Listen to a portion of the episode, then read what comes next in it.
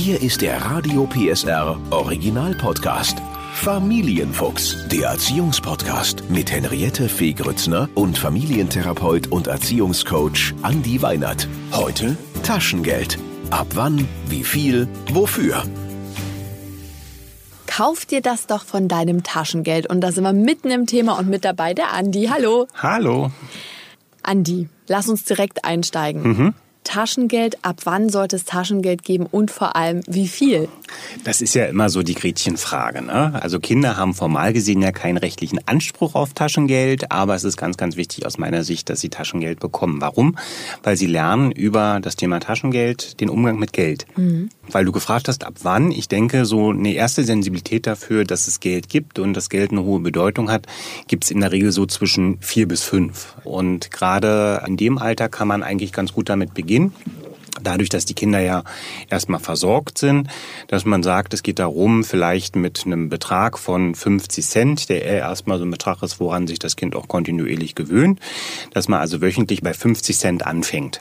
Mhm. So, und jetzt gibt es so die Empfehlung, so über Daumen gepeilt, dass man so sagt, diese wöchentliche Vergabe des Taschengelds sollte man in der Regel so bis zum neunten Lebensjahr durchaus auch beibehalten. Also du sagst ganz klar, besser wöchentlich als monatlich. Bis zum neunten Lebensjahr auf jeden Fall, weil Kinder können in dem Zeitalter meistens noch nicht so richtig übersehen und auch noch nicht so mit, so mit sehr viel Weitsicht über Geld entscheiden, sodass bis zum neunten Lebensjahr eine wöchentliche Vergabe durchaus sinnvoll ist.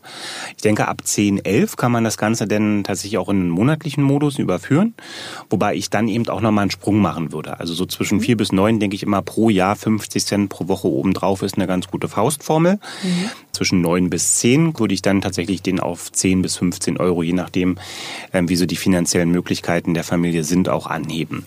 Meine Annabelle ist jetzt sieben und 50 Cent die Woche, das sieht die ganz anders. Jetzt bekommst du ja noch kein Taschengeld, Annabelle. Möchtest du gern langsam Taschengeld haben? Ja, auf jeden Fall. Und was findest du denn angemessen? Wie viel Taschengeld soll es denn geben pro Woche? 13 Euro. Ist das nicht ein bisschen viel? Nein. Nein. Also man merkt so, so eine richtige Vorstellung von Geld hat sie noch nicht. Nee, hat sie noch nicht. Jetzt wird sie mir sagen, ja, aber die hm, hm, in meiner Klasse, die kriegt aber zwei Euro die Woche. Was mache ich denn, wenn dieser Vergleich stattfindet? Also der Vergleich kann einmal dazu einladen, dass man sagt, was ist denn eigentlich so die Idee, warum bekommst denn du bei uns Taschengeld? Mhm. Und dass man auch erklärt, dass natürlich unter Umständen der eine oder andere auch mehr bekommt. Und dass man auch erklären kann, das wird später, wenn du irgendwann mal im Berufsleben unterwegs bist, wird dir das auch so gehen, dass nicht jeder, der vielleicht das Gleiche später als Beruf macht, auch das gleiche Geld bekommt. Mhm. Und dass man nochmal den Sinn des Taschengelds wirklich erklärt. Ne? Wenn Annabelle sieben ist, würde das ja bedeuten, dass sie zwei Euro in der Woche bekommt. Dann kann man ja wirklich zu ihr sagen, das ist wirklich dein Geld, womit du dir deine Wünsche erfüllen kannst. Ja. Das will ich dir auch nicht vorschreiben, was du mit dem Geld machst. Du kannst es sparen, du kannst es ausgeben und das ist auch eine ganz wichtige Empfehlung aus meiner Sicht, wenn man beim Thema Taschengeld ist. Man sollte den Kindern wirklich die Freiheit lassen, mit diesem Geld dann auch selber zu entscheiden, was sie damit machen wollen. Das ist nämlich genau ein wichtiger Punkt animiere ich mein Kind zum Sparen und sage, lass dir das doch, dann kannst du dir irgendwann was ganz Großes, Tolles kaufen. Oder wenn mein Kind sagt, oh, ich habe jetzt aber die 10 Euro zusammengespart, ich will mir jetzt das und das kaufen oder ich, ich gebe alles aus, dann tendieren wir Eltern ja manchmal dazu zu sagen, ja, dann hast du aber auch nichts mehr in deiner Sparbüchse. Ja, gib doch nicht immer gleich alles aus, zieh nicht los mit drei Euro und hau die raus. Wie gehe ich damit um als Eltern? Würdest du wirklich sagen, lasst eure Kinder machen? Also grundsätzlich gibt es ja zwei verschiedene Lernformen. Ähm, in dem Kontext einmal das Lernen durch Einsicht und das Lernen durch Erfahrung. Mhm. Wenn wir da hergehen und sagen, spar doch dein Geld, guck doch, oder gibt's für dann aus unserer Sicht vernünftige Dinge aus, dann appelliert das ja an das Lernen durch Einsicht. Das funktioniert beim Geld meistens nicht ganz so gut, sondern das ist eher das Lernen durch Erfahrung. Mhm. Das heißt, ich lade die Eltern immer wieder dazu ein, äh, auch zu sagen, versuchen sie bestimmte Erfahrungen für das Kind auch erlebbar zu machen. Was ist denn jetzt das Schlimmste, was passieren kann, wenn das Kind sein ganzes Geld ausgegeben gegeben hat, dass es eben entweder eine Woche, wenn es noch unter neun ist, warten muss oder dass es eben einen Monat jetzt damit wirklich auskommen muss.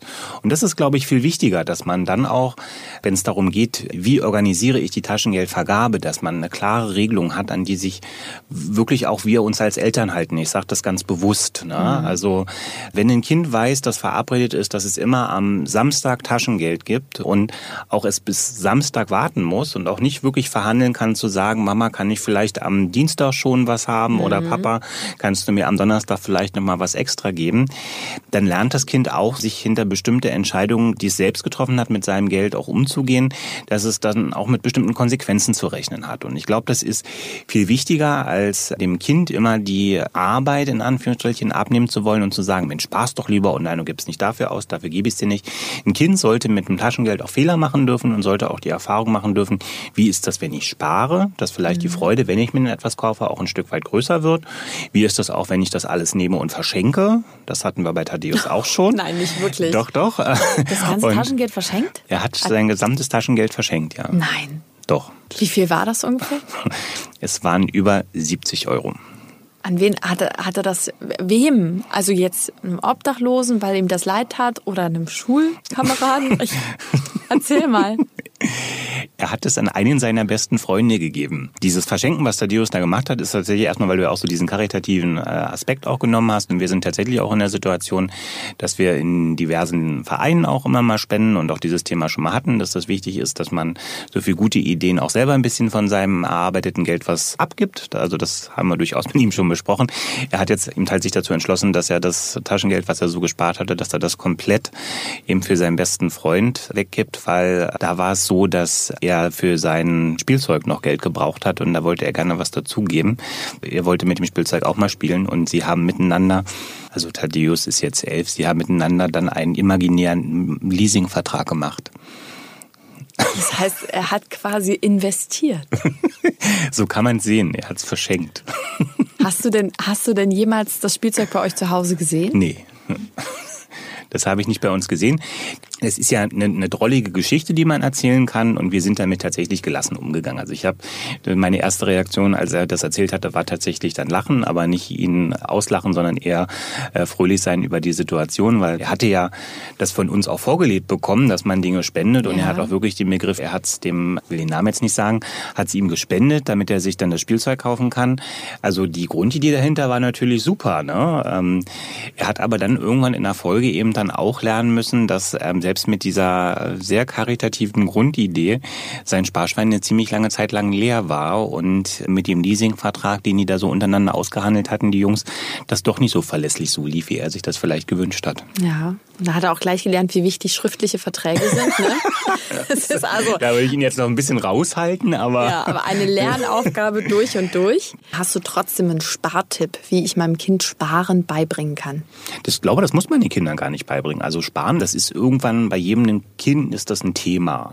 Also ich habe noch nie in meiner Beratung so die das Anliegen gehabt, dass jemand gesagt hat, ich möchte, dass mein Kind jetzt mehr spart oder besser spart. Weil wenn ein Kind das erste Mal in die Situation kommt, dass es merkt, was heißt es jetzt, dass etwas wenig kostet, dass etwas viel kostet, dass für die Dinge, die viel kosten, eben das auch logisch ist, Geld ein bisschen anzusammeln. Ja, wir haben uns jetzt entschlossen, Taschengeld soll ab jetzt sein, weil die Annabelle hat eigentlich immer ihr kleines Portemonnaie dabei. Da sind so ein, zwei, drei Euro drin. Und dann ging es um die große Frage, Zugfahrt steht an, äh, wir kaufen eine Zeitschrift, damit die Zugfahrt nicht so langweilig ist. Und ich habe gesagt, pass auf, ähm, ich gebe jetzt was hin, aber gib doch was von deinem Geld, was du mit hast, dazu.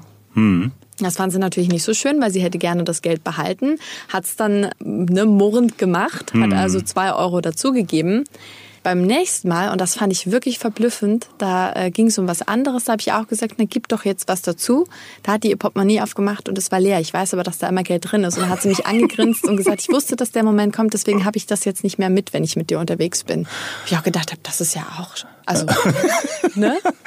Ja, ja, es ist, also da merkt man auch wieder, dass bei Erziehung manchmal nicht so richtig klar ist, wer wen erzieht. Ja. erzieht. Ja. Also grundsätzlich kann man natürlich sagen, dass diese Verabredung für was Taschengeld ausgegeben äh, werden sollte, wenn es denn Taschengeld ist, das sollte wirklich was Selbstbestimmtes ähm, für das Kind sein. Ne? Also ähm, wenn so, so eine Ideen entstehen, dass das Kind jetzt aus einer Situation heraus auf einmal Taschengeld für was aufbringen soll, was es gar nicht freiwillig gemacht hat, finde ich persönlich eher so, dann entsteht ein Zwang.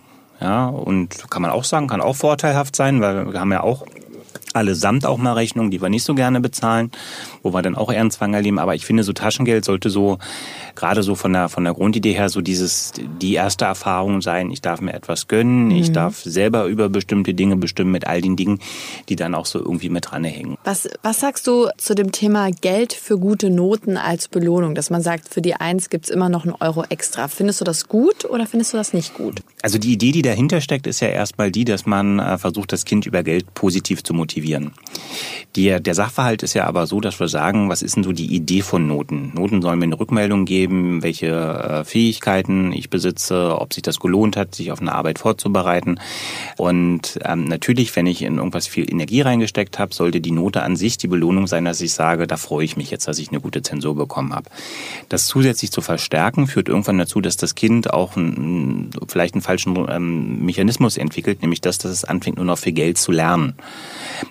Das macht es dann irgendwann schwierig, weil natürlich damit auch so die Idee entstehen kann, dass man bestimmte Dinge immer nur dann tut, wenn man sie auch entsprechend entlohnt bekommt.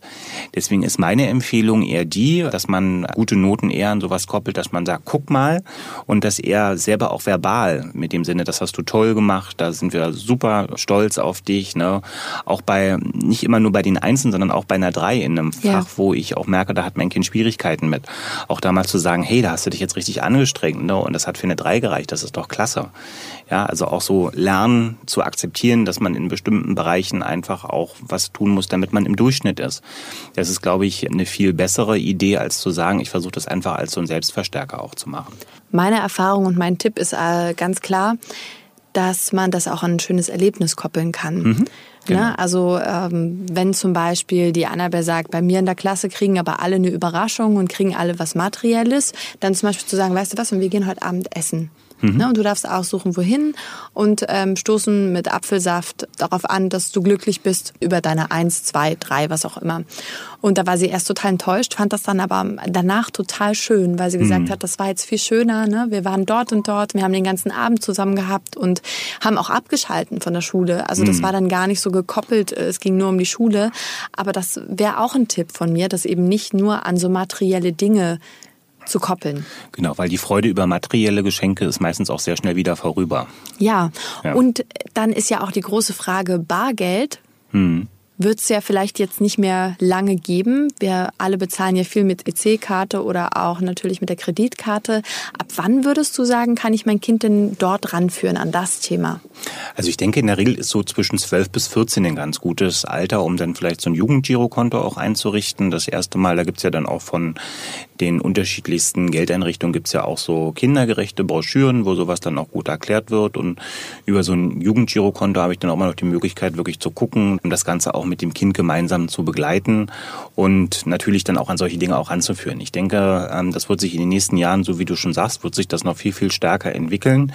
Und nichtsdestotrotz ist es aber so, dass die Münze so und dieser Wert für die Münze, dass der auch erstmal erlernt wird. Und ich würde prinzipiell immer empfehlen, zunächst, bevor man dann ein Girokonto für das Kind eröffnet, erstmal zu sagen, wir gehen mindestens ein Jahr lang den Modus auch, dass du monatlich dein Taschengeld bekommst. Also wir halten fest, Taschengeld ist eine ganz, ganz tolle Sache für Kinder, um Erfahrungen zu machen mit Geld, genauso auch mit Verlust und mit warten müssen auf das nächste Gehalt in Anführungsstrichen. Aber es tut eben noch nicht weh und deswegen ist es eben so wichtig, dass sie den Umgang mit Geld rechtzeitig lernen. Genau. Danke dir. Gerne. Der Podcast rund um Familie, Eltern, Kinder und Erziehung mit Familientherapeut und Erziehungscoach Andi Weinert. Alle Folgen hören Sie in der Mehr PSR App und überall, wo es Podcasts gibt. Familienfuchs, ein Radio PSR Original Podcast. Moderation Henriette Fee Grützner. Eine Produktion von Regiocast, deutsches Radiounternehmen.